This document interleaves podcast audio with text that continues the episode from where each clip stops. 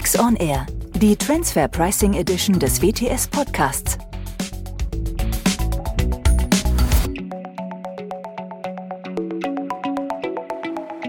Herzlich willkommen zu Transfer Pricing auf den Punkt mit Professor Dr. Axel Nientimp und mir, Andreas Riedel, heute zum Thema statisch oder dynamisch. Das ist hier immer noch die Frage. Servus Axel.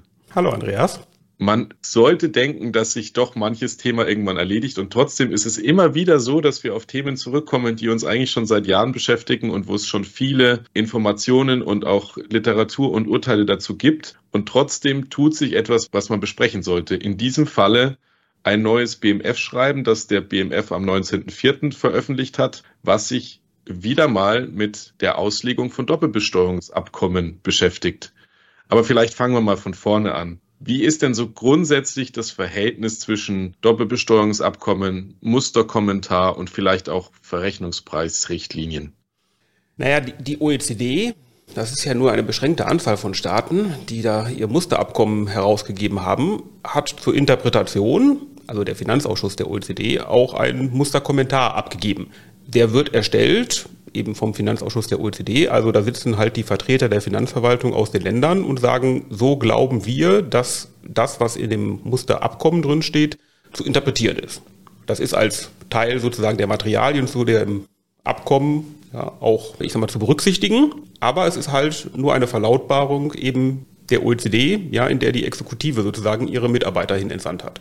Im nächsten Schritt, weil weder ich sage mal, für uns relevant der Artikel 9 oder vielleicht bei Betriebsstätten auch noch der Artikel 7 und auch nicht der Musterkommentar sagt ja tatsächlich, wie der Fremdvergleich anzuwenden ist, also für unsere Verrechnungspreisthemen.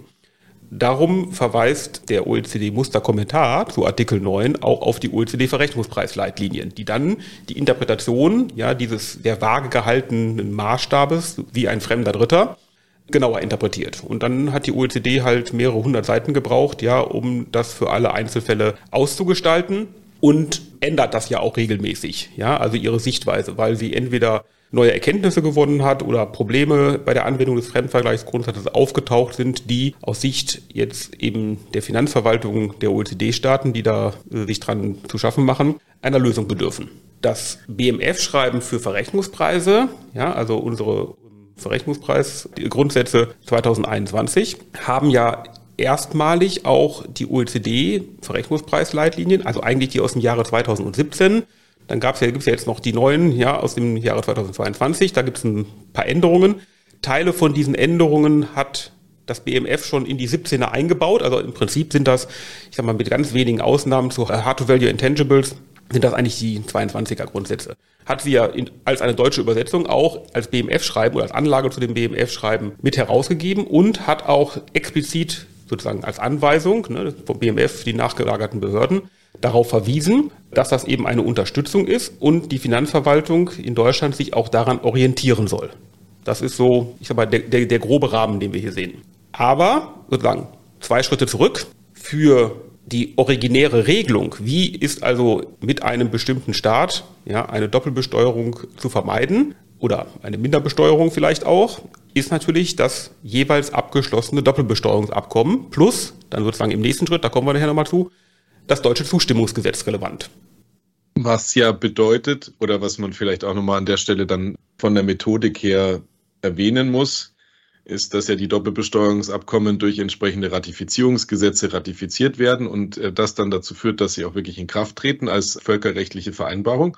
So, und zu diesem Zeitpunkt der Ratifizierung ja eine gewisse Auslegung im Musterkommentar festgelegt ist und auch über den Verweis in die Verrechnungspreisrichtlinien. Und das ja das ist, was dieser Zustimmung auch zugrunde liegt.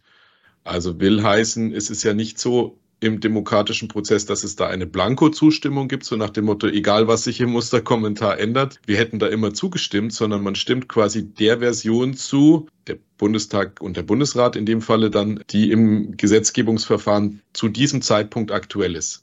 Das ist sozusagen, weil die völkerrechtlichen Verträge der Zustimmung des Parlaments bedürfen, also ein Parlamentsvorbehalt ist, äh, wird dieser völkerrechtliche Vertrag ja durch das Zustimmungsgesetz, gibt es verschiedene Völkertheorien, ich bin kein Völkerrechtler und auch kein Verfassungsrechtler, aber ich sag mal in deutsches Recht überführt, mal untechnisch gesprochen. So, das heißt, wir haben den völkerrechtlichen Vertrag, der auch gegebenenfalls ausgelegt werden muss. Ja, neuerdings gibt es da ja auch, ich sag mal, das Wiener Übereinkommen zur Auslegung völkerrechtlicher Verträge, ich glaube aus dem Jahre 1969 oder sowas, oder aber erst in den 80er Jahren übertragen worden.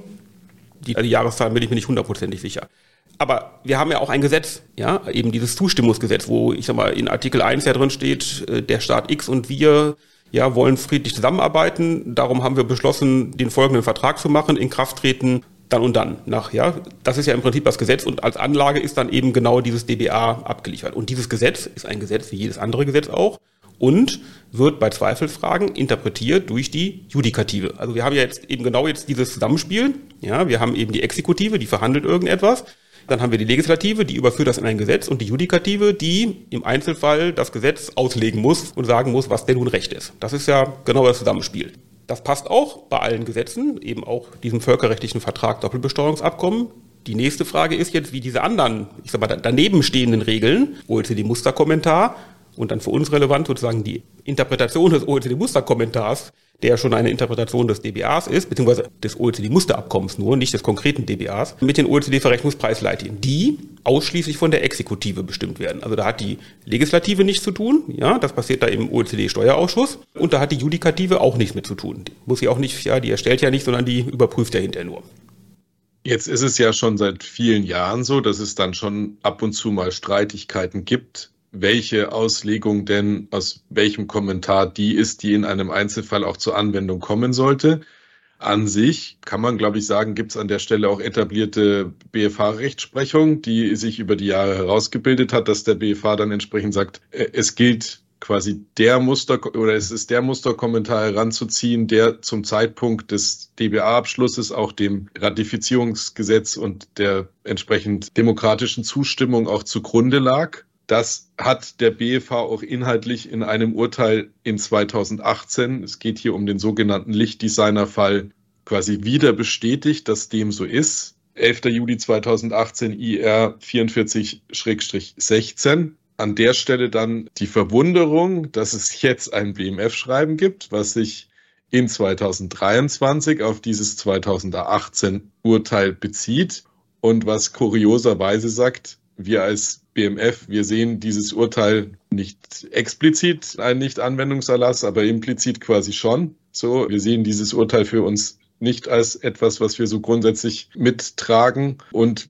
wir sehen da weiterhin eine dynamische Auslegung im Musterkommentar. Kann man das so zusammenfassen, was da passiert ist? Ja, ich glaube, das kann man so zusammenfassen. Also man muss das BMF-Schreiben natürlich auch mal genau lesen, weil es ist eigentlich so eine Art Meinungsäußerung, würde ich mal sagen. Also es ist kein Nicht-Anwendungserlass zu dem fast fünf Jahre alten Urteil, ne? also weiß nicht, was in den fünf Jahren da genau passiert ist, sondern es bezieht sich auf das Urteil, legt dann aber nochmal seine abweichende Rechtsauffassung dar, das BMF. Das ist, glaube ich, der Punkt. Ja, ich habe es jetzt nicht genau überprüft, aber ich vermute mal, wir haben 10 bis 15 Jahre Rechtsprechung äh, zu diesem Thema an verschiedenen Stellen das Urteil mit dem Lichtdesigner-Fall, da ging es auch um die Frage selbstständige, nicht selbstständige Arbeit. Ne? Also hat eigentlich mit Verrechnungspreisen relativ wenig zu tun. Aber hier hat der BFH nochmal relativ klar definiert, auch mit Verweis auf Bundesverfassungsgericht Urteil zum Treaty Override und solchen Sachen, dass der Musterkommentar eben nicht dynamisch auszulegen ist, also in seiner aktuellen Version, sondern statisch in dem Zeitpunkt, wo die Vertragsparteien das DBA abgeschlossen haben, also unter diesem Kenntnisstand haben sie es ja abgeschlossen, und dann der deutsche Gesetzgeber mit dem Zustimmungsgesetz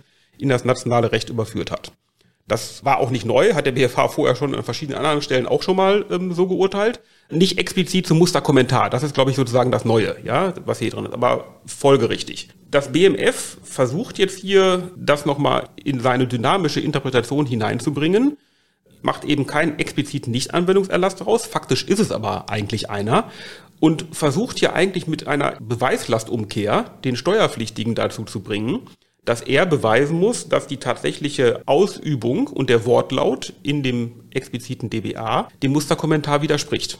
Ja, also indem er sagt, Obacht auch hier, nur bei OECD-Staaten. Ja, also das verschwimmt so ein bisschen, ne? also auch in dem BMF-Schreiben, aber an einigen Stellen mussten sie Farbe bekennen und dann sagen sie also, das gilt natürlich nur bei OECD-Mitgliedstaaten. Also wir haben ja auch eine ganze Menge DBAs mit nicht-OECD-Mitgliedstaaten. Da werden sich zu Recht auch die anderen Staaten dagegen verwehren, dass sie, ich sag mal, an den Musterkommentar gebunden sind, weil sie ja gar nicht Teil der OECD sind. Also wir haben gar nichts vereinbart. Ähm, also das BMF versucht hier eine ein, eine widerlegbare Vermutung aufzustellen, ich glaube, widerlegbares Indiz äh, sprechen Sie dafür, dass wenn in dem Musterkommentar etwas geändert wurde, dass äh, die Ausübung in den OECD-Mitgliedstaaten auch genauso sei. Und wie kann man das widerlegen? Ja, es gilt als widerlegt, wenn in einem anderen BMF-Schreiben das explizit so bestimmt wurde, dass das anders zu behandeln ist. Also die, die widerlegbare Vermutung kann widerlegt werden, ja, äh, durch eine andere Verwaltungsmeinung. Das ist natürlich schon ein bisschen spannend. Ich vermute mal, dass einige Steuerpflichtige und auch vielleicht einige äh, Mitglieder der Judikative sich dagegen verwehren werden, sondern dass es natürlich nicht darauf ankommt, ob das BMF glaubt, dass die Staatenpraxis eine andere ist, sondern die Frage ist, ob die Staatenpraxis in diesem Land eine wirklich andere ist. Ja, und ob denn tatsächlich ja das, was in dem OECD-Musterkommentar steht, ja, dem widerspricht, was in dem DBA verhandelt wurde. Jetzt, ich habe auch mal ganz kurz äh, vor unserem Podcast mal, ich habe es nur bei Wikipedia geguckt, gebe ich ja offen zu, aber da gibt's ja auch ein paar DBAs, auch mit OECD-Mitgliedstaaten, die älter sind als ich. Also ich bin schon relativ alt, ja, ähm, aber äh, es gibt ein paar DBAs, die noch älter sind, ja, auch mit OECD-Mitgliedstaaten und die dann natürlich durch irgendwelche Änderungsprotokolle und sonst irgendwas teilweise auch geändert wurden aber die auch überhaupt nicht dem OECD-Musterabkommen entsprechen. Weder in der Struktur noch in allen Abkommenspunkten. In einigen natürlich schon, durch Änderungen und so weiter. Aber dass man behaupten könnte, alle OECD-Musterabkommen, die tatsächlichen, äh, schon alle, alle OECD tatsächlich abgeschlossenen Abkommen, ja, äh, von Deutschland entsprechen dem Musterabkommen und damit eben, also dem aktuellen Musterabkommen und damit auch dem aktuellen Musterkommentar, ist schon eine heroische Vereinfachung, würde ich mal sagen. Das und zudem, das kann man, glaube ich, auch an der Stelle feststellen, äh, ist es ja schon so, dass, dass es auch gelebte Praxis ist, dass die Abkommen durch Verhandlungen abweichen von dem, äh, was im Musterabkommen passiert. Und das natürlich auch ein Indiz ist, dass eventuell in den Verhandlungen gewisse Themen schon auch expliziter Gegenstand waren äh, und, äh, und da nicht immer die, die Auslegung implizit angenommen werden kann, die, die dem Musterabkommen da zugrunde liegt. Also wenn, wenn man jetzt sehen würde, ähm, in, in, viel, in manchen Länderkonstellationen, dass zum Beispiel Betriebsstättenarten wie jetzt eine Dienstleistungsbetriebsstätte nicht dazugekommen wären, so, aber das passiert ja. Also selbst in Länderkonstellationen, ja, wo dann einfach die, die Meinung des Landes, des anderen vorhandenen Landes an manchen Stellen ähm, abweicht von der, die man aus Deutschland auch hat. Also, dass man da annimmt, dass es da eine spiegelbildliche Auslegung gibt, ja. die zu dem Zeitpunkt, wo man abgeschlossen hat, ja noch gar nicht klar war, weil, und das kann man ja jetzt auch einmal festhalten, ja Themen in den Verrechnungspreisrichtlinien teilweise gar nicht konsistent umgesetzt werden in den Ländern. Also nehmen wir ein Beispiel heraus, Funktionsverlagerungsregulierung und, und dann äh, Business Restructurings an sich, die sind in manchen Ländern, Deutschland, deutlich härter reguliert, als es in anderen oder und auch implizit mit deutlich detailreicher äh, reguliert, als es in anderen Ländern der Fall ist. So auch mit unterschiedlichen Ergebnissen. Kommen wir gleich nachher noch zu einem anderen Thema, wo das teilweise sehr detailliert der Fall ist und wo es da schon deutliche Abweichungen auch im Ergebnis gibt. Ähm, da dann anzunehmen, dass das Ergebnis quasi basierend auf den OECD-Verrechnungspreisrichtlinien das gleiche wäre, das würde ja suggerieren, dass die Länder ihre Souveränität dann in ihrer eigenen Gesetzgebung abgegeben hätten. So, das haben sie ja nicht. Also wir haben ja lange genug selber gebraucht aus, auf deutscher Seite, um eine vereinheitlichte ähm, Herangehensweise zu haben. Und in 21 haben wir angefangen, in dem BMF-Schreiben auf die Verrechnungspreisrichtlinien zu referenzieren und da eine direkte Verbindung herzustellen. Ähm, das ist ja deutlich nicht in allen Ländern der Fall bis jetzt. Äh, natürlich, also um das klarzustellen, ich bin ein totaler Freund ja der harmonisierten Anwendung von solchen steuerlichen Regeln. Also und darum sind die OECD-Verrechnungspreisleitlinien und der OECD-Kommentar ja auch total hilfreich, weil sie uns dahin bringen, also uns, meine ich die Steuerpflichtigen und auch die Staaten, bestimmte Zweifelsfragen auch gleichmäßig anzuwenden, eben um Doppelbesteuerung und auch Minderbesteuerung zu vermeiden. Das ist ja, das ist die Ausgangspunkt. Also von daher, die Idee ist ja aller Ehren wert. Und da hat, verstehe ich auch die Sichtweise des BMF. Allerdings müssen wir uns natürlich dem Fakt stellen, dass leider wir bilaterale Verhandlungen haben, die historisch sich entwickelt haben mit einzelnen Ländern. Und darum bestimmte Dinge in einem DBA anders geregelt sind als in einem anderen DBA. Ja, das ist halt leider so. Und das ist ein rechtlicher Fakt, ein, ja, an dem man nicht ändern kann. Werden wir mal konkret dieses BMF-Schreiben ist ja nur die Spitze des Eisbergs, wie so häufig. Ja, also wir sehen ja schon seit Jahren in vielen Betriebsprüfungen, dass alle Neuerungen, die wir da auf OECD-Ebene gesehen haben, und da muss es noch nicht mal in den OECD-Verrechnungspreis-Leitlinien, geschweige denn im Kommentar stehen, sondern es reicht ja nur ein BEPS-Papier oder sonst irgendetwas.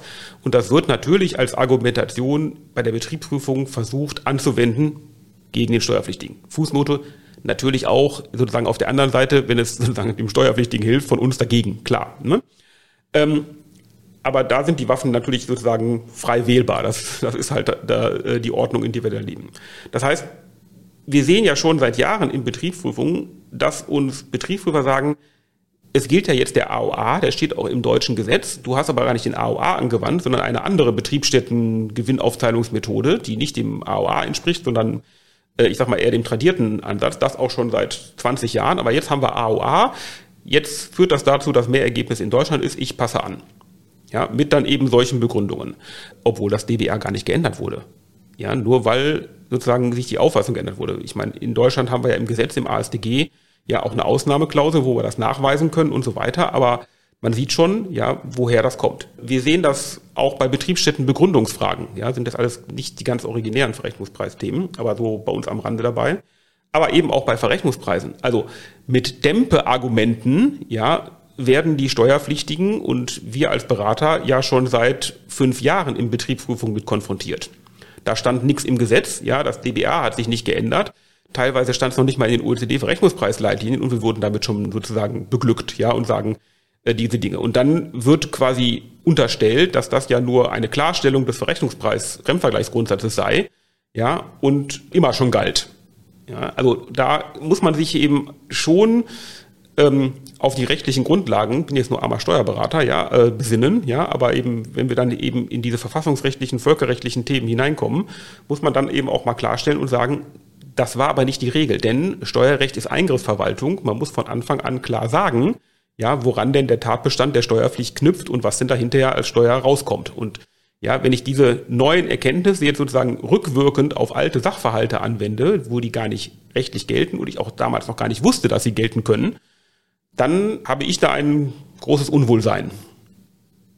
Ja, ja nicht nur du, sondern ich glaube, das ist dann grundsätzlich schon fast bei vielen der Fall, es nimmt ja absurde Züge an in den Fällen, wo sich die Staaten selbst lange nicht einigen konnten und dann suggeriert wird, dass quasi diese Einigkeit einfach nach hinten oder nach vorne übertragen werden kann. Finanzierungstransaktionen als ein Beispiel, wo man sehr, sehr lange gebraucht hat als OECD, um, um sich äh, da eine Meinung zu bilden und die dann auch abzubilden in den Verrechnungspreisrichtlinien, wo dann gesagt wird, ja, aber das gilt jetzt auch in den DBAs, die seit den 50er äh, Jahren irgendwie abgeschlossen wurden oder wann auch immer, ja. Also das ist so, das ist ja ein, eine Herangehensweise, die dann schon komisch anmutet, die offensichtlicherweise, das kann man ja auch feststellen, vom BFH dann entsprechend unterbunden wird, wenn die Fälle dann dort landen, weil da dann eben schon gesagt wird, also diese dynamische Auslegung, das funktioniert so prinzipiell nicht.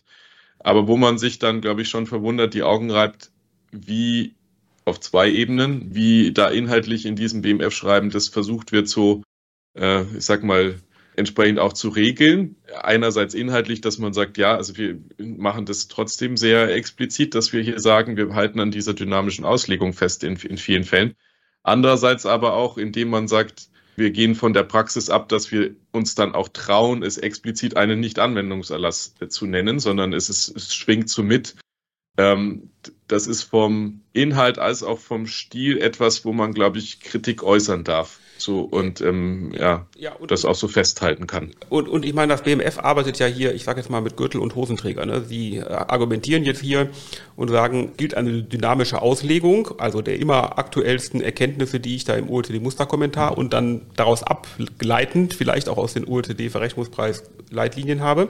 Das andere BMF-Schreiben, also unser Verrechnungspreis-BMF-Schreiben, Verwaltungsgrundsätze, Verrechnungspreise aus dem Jahre 21, sagt aber auch dann, es ist eigentlich egal, ob es eine statische oder dynamische Auslegung äh, hat für die OECD-Verrechnungspreisleitlinien. Denn der Fremdvergleichsgrundsatz ist ja im Prinzip nur Anwendung von ökonomischen Grundsätzen. Also was hätten fremde Dritte auf Märkten getan?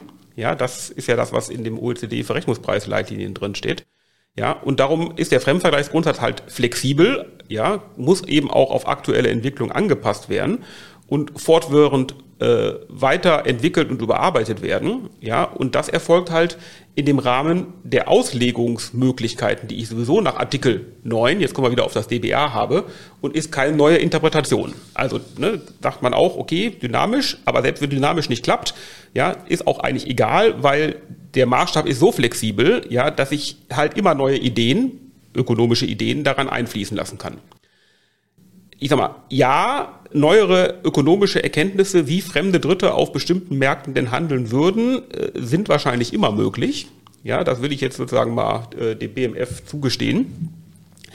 Die Frage ist aber doch nur, ähm, was das sozusagen für die steuerliche Anwendung bedeutet. Denn der Fremdvergleichsgrundsatz bildet ja nicht in allen Fällen ein reales Handeln von fremden Dritten auf Märkten ab, sondern ein steuerlich normiertes Handeln auf Märkten. Ja, wir haben halt im den Verrechnungspreis Regularien, auch in den Leitlinien, bestimmte Hypothesen drin und die lauten halt, fremde Dritte würden mit Hilfe der Kostenaufschlagsmethode ihre Preise bestimmen.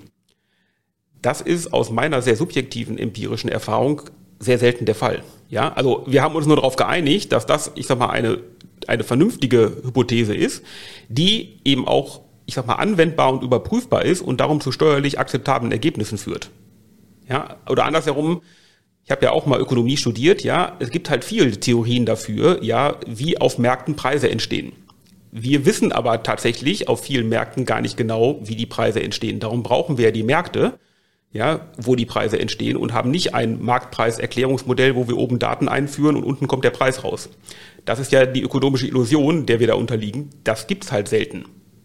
Ja, darum sind die Preise ja sozusagen auch variabel. Ne? Und wie die OECD sagt, ist gar keine Wissenschaft, ne? also jedenfalls keine exakte Wissenschaft, sondern wir versuchen uns ja nur mit Hypothesen und ich sag mal ein paar empirischen Daten von fremden Dritten, die das Ergebnis des Handels auf Märkten zumindest irgendwie widerspiegeln, zu steuerlich vernünftigen Ergebnissen anzunähern. Das ist, glaube ich, der Punkt, warum aber bevor wir hier das ganz Grundsätzliche der Verrechnungspreise abgleiten, wir wollten ja eigentlich dynamische und statische Auslegung machen.